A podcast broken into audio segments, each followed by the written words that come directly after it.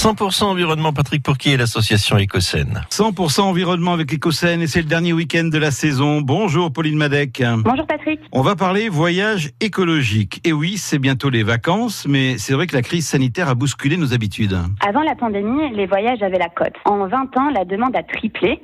Avec le coronavirus, euh, le secteur du tourisme a perdu entre 70 et 80% de son chiffre d'affaires en 2020. Et ça a été plutôt bénéfique pour notre planète puisque le tourisme représentait 8 des émissions de gaz à effet de serre à l'échelle mondiale. Mais on peut tout de même voyager vert et responsable, Pauline. Oui, Patrick, l'écotourisme à la côte. C'est une manière de voyager responsable dans des sites naturels tout en préservant l'environnement et le bien-être des populations locales. Ah oui, et pour voyager responsable, il faut opter pour des transports moins polluants. Sachez Patrick qu'un avion dégage 360 grammes de CO2 par personne et par kilomètre. On prend le train alors Pourquoi pas Le train est l'un des moyens de transport le plus écologique. Il émet 35 fois moins de CO2 qu'un avion. De même, vous pouvez emprunter les bus qui dégagent 4 fois moins de CO2 que l'avion et qui, dans de nombreux pays, vous offrent l'opportunité de circuler en ville ou de faire la lésion entre deux agglomérations. Et si toutefois vous devez absolument prendre l'avion, privilégiez les vols directs et voyagez le plus léger possible.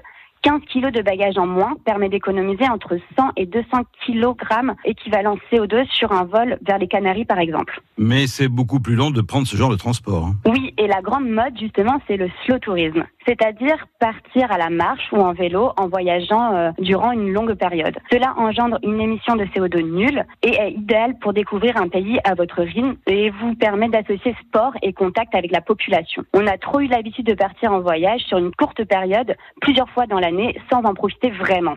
Ok, mais il faut tout de même se loger, Pauline. Pour choisir un logement écologique, il existe des labels spécifiques. Par exemple, le label international Clé Vert met en avant tout type d'établissement touristique éco-responsable dans 56 pays. L'écolabel européen est un autre label octroyé aux hébergeurs qui prennent des mesures écologiques comme l'interdiction des portions individuelles au petit déjeuner, un petit débit d'eau des robinets, l'utilisation de détergents écologiques pour nettoyer les chambres, de quoi garder ses bonnes habitudes même en vacances. Le tout, c'est de bien choisir sa destination aussi. Oui, c'est vrai. Moins on va loin, moins on pollue. Mais ce n'est pas forcément systématique puisqu'on peut aussi polluer son